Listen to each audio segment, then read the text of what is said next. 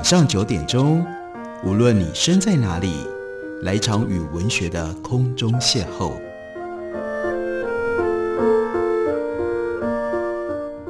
杨照谈书，邀您一同遨游文学世界，认识古今中外的经典之作。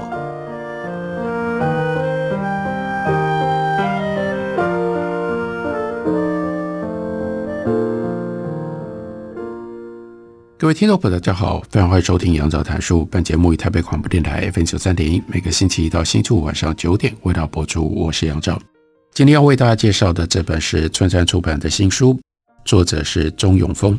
有一个很特别的书名，钟永丰的散文集取的标题叫做《菊花如何夜行军》。我相信大家听不懂这个书名的意思是什么，所以介绍这本书，我们先从到底。什么是菊花和夜行军能够扯上关系的渊源？开始跟大家介绍起吧。在书里面，散文集里就有这么一篇文章。文章说，二零一三年中秋前收到了第三版的交工乐团的专辑，标题叫做《我等就来唱山歌》。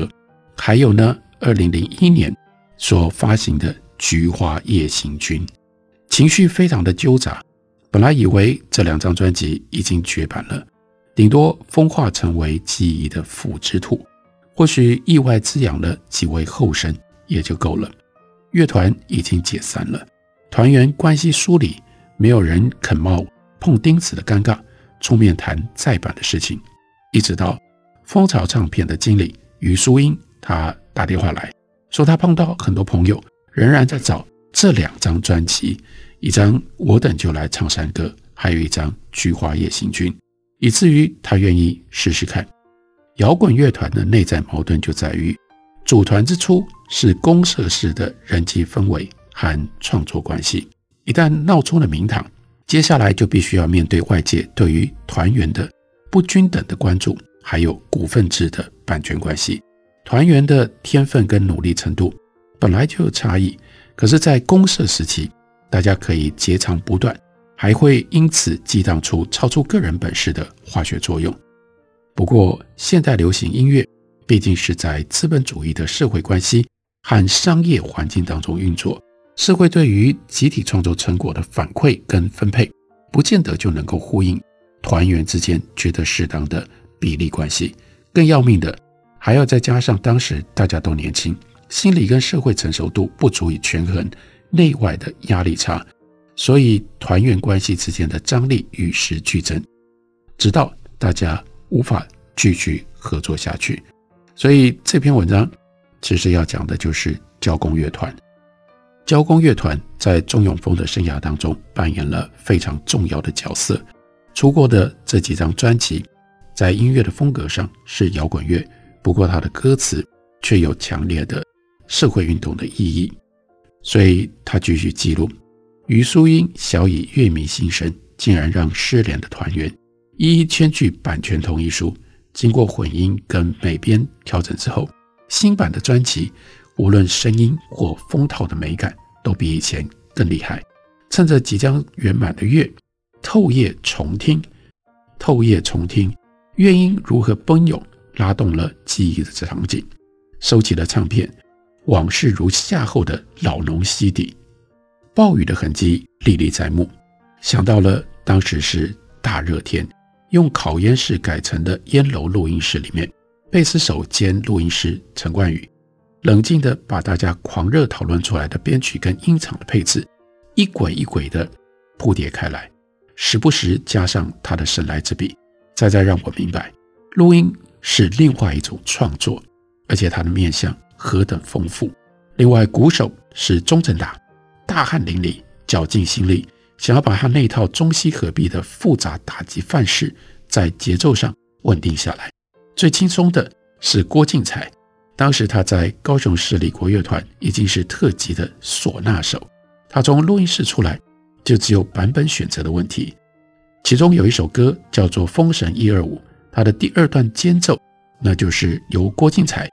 吹完次高音唢呐，但是呢，他嫌不过瘾，他又要求吹高音唢呐，陈冠宇就把次高音唢呐跟高音唢呐都是郭静才吹的，两轨把它搭在一起，荧幕上呈现的起伏线条分毫不差，更晕出了一种失魂落魄的迷幻效果，众人目瞪口呆。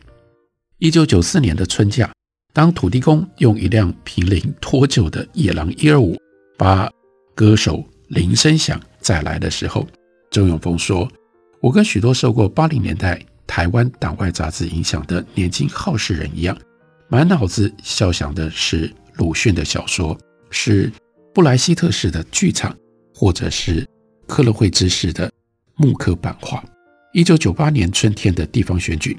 水库赞成派全垒打，美浓的运动情势急转直下。那时候的周永丰是一个热心于社会运动的青年。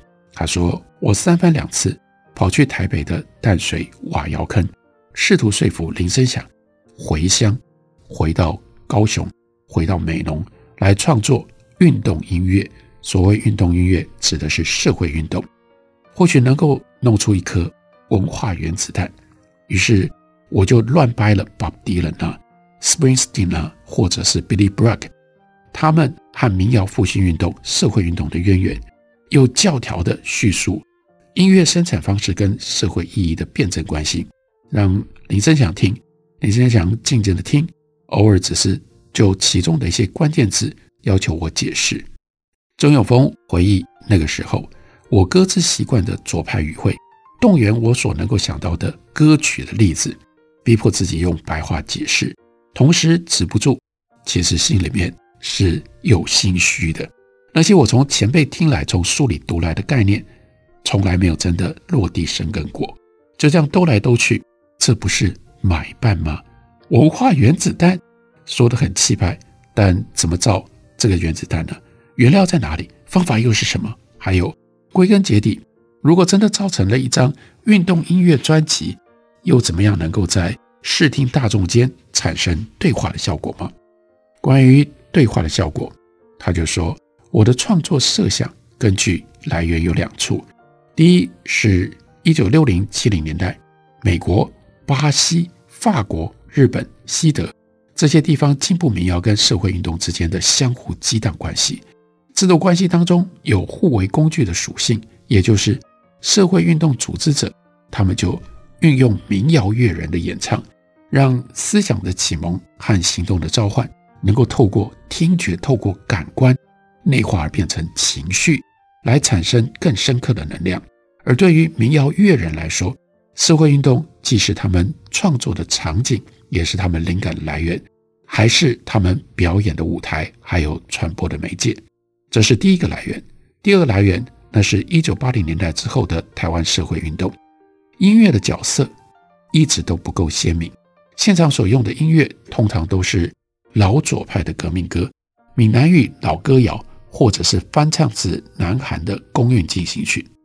回顾一九七零年代有那样唱自己歌的诉求，如果我们真的把它当一回事，我们就应该以看待社会议题的严肃态度来面对运动现场。所使用的音乐，唱自己的歌，应该要延伸扩大成为唱自己社会运动的歌。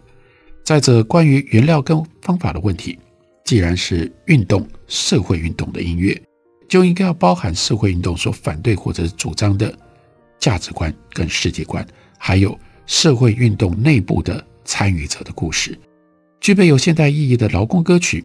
自从诞生在英国工业革命时期的矿坑和纺织厂以来，社会运动音乐大抵是这样。不过，在音乐的方法上，从十八世纪末以来，向来有着一而为二的路线发展。英国最早的工运歌曲是用现成的农村音乐填上新的歌词。第一代的工人，他们来自于农村，用他们熟悉的曲调来吟咏集体的心声跟诉求。当然，最能够在既有的呼应基础上建立、产生教育宣传的作用。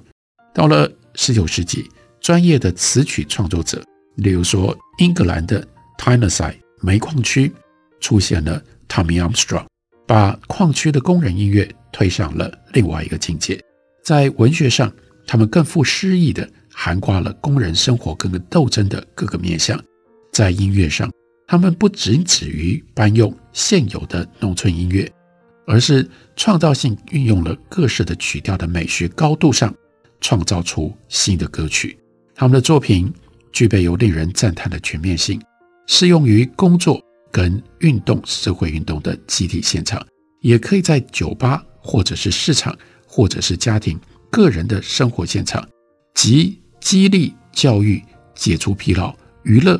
还有团体，还有团体聚会等作用于同样的音乐、同样的歌曲当中，也因此他们的作品跟方法的影响如此的深，如此的远，一直到二十世纪初期，美国工会运动当中的工人音乐创作，还有六零年代的民谣复兴运动，以我们拥有丰富的音乐跟口语的传统，再加上情势上社会运动必须要向外延伸。那个时代的钟永丰就想，应该要向 Tommy Armstrong 学习，大胆地走这个创造新歌曲的这条路，来写自己运动的歌曲。一九九八年六月，那个时候是世界杯足球赛期间，钟有峰天天听一群古巴的老乐人复出的同名专辑，那就是 Buena Vista Social Club，音乐很美妙。专辑的第一首歌叫做《锵锵锵锵锵锵》。透露出沧桑的颠簸感，让他回想起一九九三九四年跟美浓的老农民搭乘游览巴士去立法院陈情抗议的这个历程。当时为了要省下旅馆费用，趁夜北上，清晨开进台北市区之后，利用中正纪念堂的厕所梳洗刷牙，简单用餐之后就直奔立法院。这种行程对年轻人还好。睡一觉就到了，但对六十岁以上，当时他们带去的这些老者，那真是折腾啊！我问过一位连两年跟我们一起行动的长辈，为什么愿意忍受如此的劳累？长辈就说：一辈子做农，被国民党政府哄骗了一辈子。这次美浓水库的议题，他不想再忍气吞声。回想起这件事，这是钟永峰的创作灵感，他就想。能不能把这样的故事、这样的情感写成歌曲呢？我们休息一会儿，等我回来继续聊。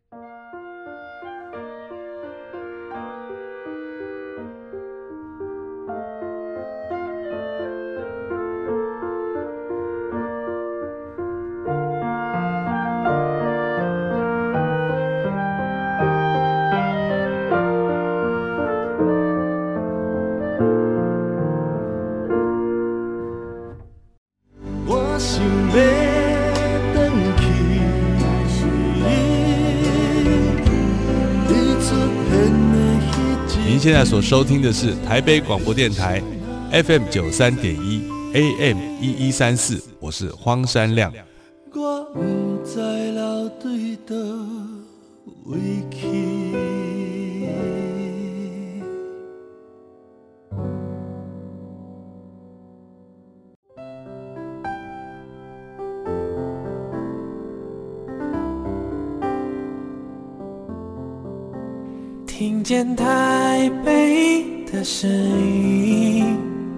拥有颗热情的心，有爱与梦想的电台，台北广播 FM 九三点一。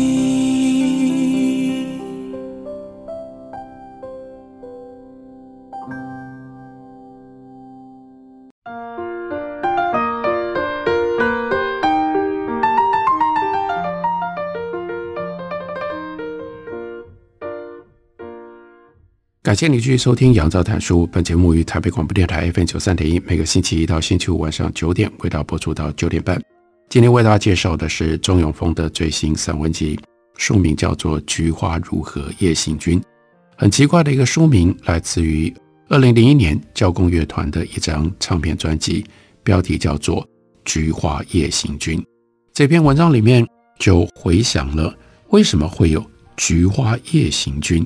那是一九九三九四年，他跟美农的老农民所进行的反美农水库社会运动。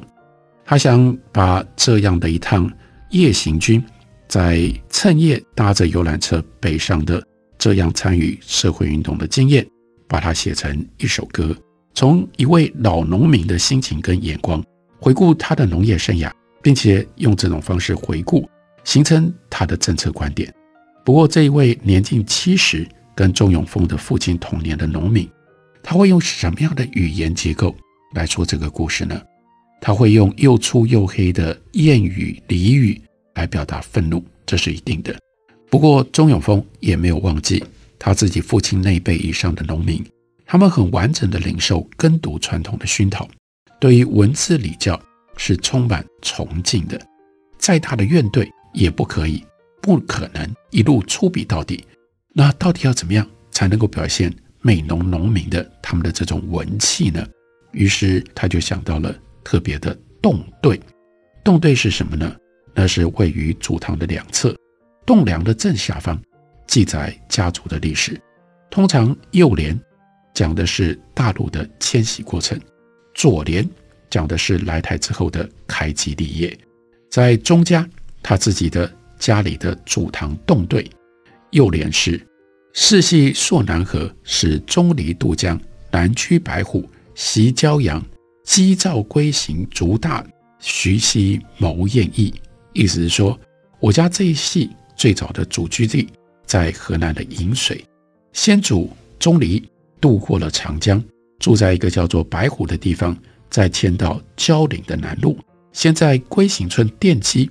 之后，在徐熙壮大族裔，并且像燕子那样谋求更加的栖所。那左联则是宗支传家印，玉林献夷台。右联的意思就更简单了，指祖先从嘉应州蕉岭县搬迁到台湾，定居在美浓，又迁到龙洞，建祖堂在河坝寮。之后呢，颍水的这一系人丁兴旺。有点出息。钟永丰又回想，在上学之前，常常祖父抱我到祖堂，对着墙上的文字指指点点。那个时候不知所云，但祖父讲故事的语气、表情，以及从里面透出的历史的意志，却深印我心。从语句上看，这栋对的基本叙事构造是二三，起始跟转折是二，陈述跟收尾用三。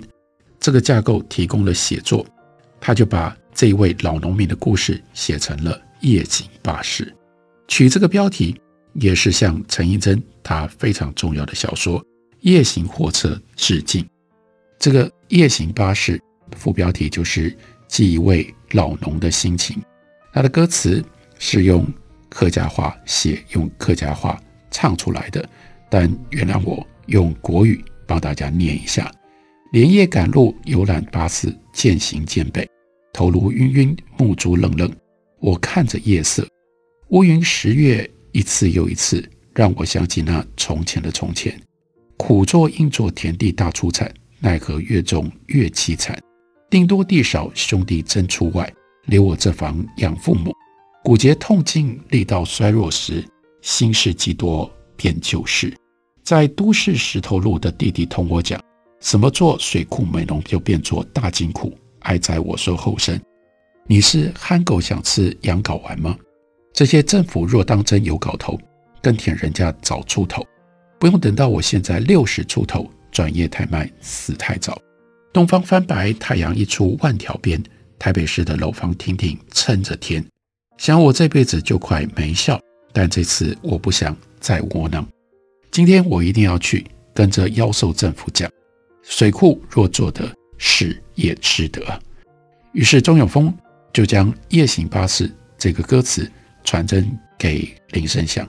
林生祥打电话来问音乐的想法，钟永丰就用古巴歌曲唱唱给他的导引过程来解说。几天之后，林生祥隔着电话弹唱新曲，他的解读跟转换的能力让钟永丰非常的惊讶。那些词句竟然能够变成这么厉害的音乐，心里啧啧称奇。曲式定稿了之后，林生祥接着编曲，钟永丰则继续把乡民在立法院前的心理历程写成了另外一首歌词。我等就来唱山歌。所以所谓菊花夜行军，就是这样一种来自于美浓反水库运动跟社会运动之间非常密切关系的这一段夜行军，夜里面搭乘巴士来台北抗议的经历。这样的经历，在钟永丰和林生祥合作的情况底下，写成了歌，而成为当年交工乐团非常重要的社会运动歌曲。不管是钟永丰或者是林生祥，他们都来自于南部的客家庄，所以在这一本散文集当中，钟永丰另外写了《重游我庄》。《重游我庄》开头的时候，是他跟他妈妈的对话。他问妈妈说：“嫁来客家庄。”你觉得好吗？那妈妈的回答说：“哎，做戏哦，客家人太省了，什么都要自己来。”那妈妈这个时候俨然已经变成了驻村的人类学家，总结他超过了半世纪的参与式田野心得。钟永丰说：“我家在美浓东边，庄名叫做龙渡。如果大冠鷲从庄北的茶顶山升空俯瞰，就会看到龙渡庄其实细扁如一片荷兰豆荚。”东边是狮山，西边是龙山，两座高度不到一百公尺的小山脉夹着狭长的谷地，中间最宽的地方一千多公尺，往南往北收缩到六七百公尺，中间穿过五千多公尺长的乡道五十一号，乡道略略蠕动，只在近处庄以及在南边碰到狮山大圳的时候，才猛转了一个工字弯。严格来说，龙渡没有菜市场。在人口最多、经济最旺的一九七零年代，庄里面最热闹的街上只有两家猪肉摊，还有杂货店、中药行、理发店、冰店、板条店各一家，大概也就反映了我庄的市场规模。这些店家所集中的龙渡庄西侧，人们称之为叫西角，以今天的都市话语的话，算是我庄的 CBD（Central Business District）。那当时以龙渡庄为中心的生活圈，涵盖的人口曾经多达五六千人之谱，商业活动却如此不发达，那是肇因于我庄特殊的人文社会性质。我庄祖先幸运找到的应许地龙渡，在清朝中期开垦以来，向来是南部客家地区条件最优渥的稻米生产地。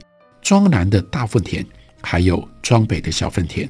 合起来有几百甲土质肥沃的良田，庄民从南边的老农溪凿圳接引，水源终年不断，所以呢，种稻米一年可以两获，羡煞了北边的旱作耕米，粮食自给自足是客家小农的理想。主食充分了之后，我庄各伙房更有余力部署副食的生产，蔬菜随四季变换，屋前屋后路边水边的机灵空地。很少逃过妇女的眼光，跟他们勤快的手脚。肉类蛋白质的培育更加的重要，有鸡寮，有鸭舍，有猪栏，这是伙房空间规划的一部分。鸡喜欢在土里捡虫子，那所以鸡寮就盖在屋后的树荫底下。鸭子喜欢水，喜欢吃水里的藻类、水虫、小鱼，所以鸭舍就设在半月池旁边。池里面养着草鱼、鲫鱼、大头鲢以及南洋鲤。猪栏跟厕所并置在伙房的西南侧。春夏的南风还有秋冬的北风都帮忙可以吹开臭味。果树通常就是绕着屋子种，常见的有芒果、龙眼、莲雾、香蕉、木瓜、芭乐、释迦、栗子、杨桃等等。不只是供应各季的水果，还帮忙挡煞遮阳。修饰屋场，并且为土地公创造出多子多孙的吉祥意象。主父时自给自足的理想以及它的实现，影响我庄非常的深远。所以，为什么会我庄菜市场这么不发达呢？因为就是抑制了菜市场的需要，大家都自给自足。想到宰杀猪只要向政府缴税，私宰犯法，所以肉贩才还能够生存。到了七零年代，经济好转，庄里面出现了两位摩托车鱼贩。早上，他们从隔壁的福老镇，也就是岐山，批到了海鱼之后，先在肉摊附近停一阵子。买肉的人减少了之后，他们再骑去庄外叫卖。我家的伙房在更外围，他们溜进来的时候已经接近中午。祖父喜欢吃海鲜，但是呢又气如果鱼有腥味，所以常常一边骂一边骂他们是奸商。这是钟永丰描述他自己成长的龙渡故乡，也收录在这本散文集当中。菊花如何夜行军？介绍给大家，推荐给大家。感谢你的收听，我们明天同一时间再会。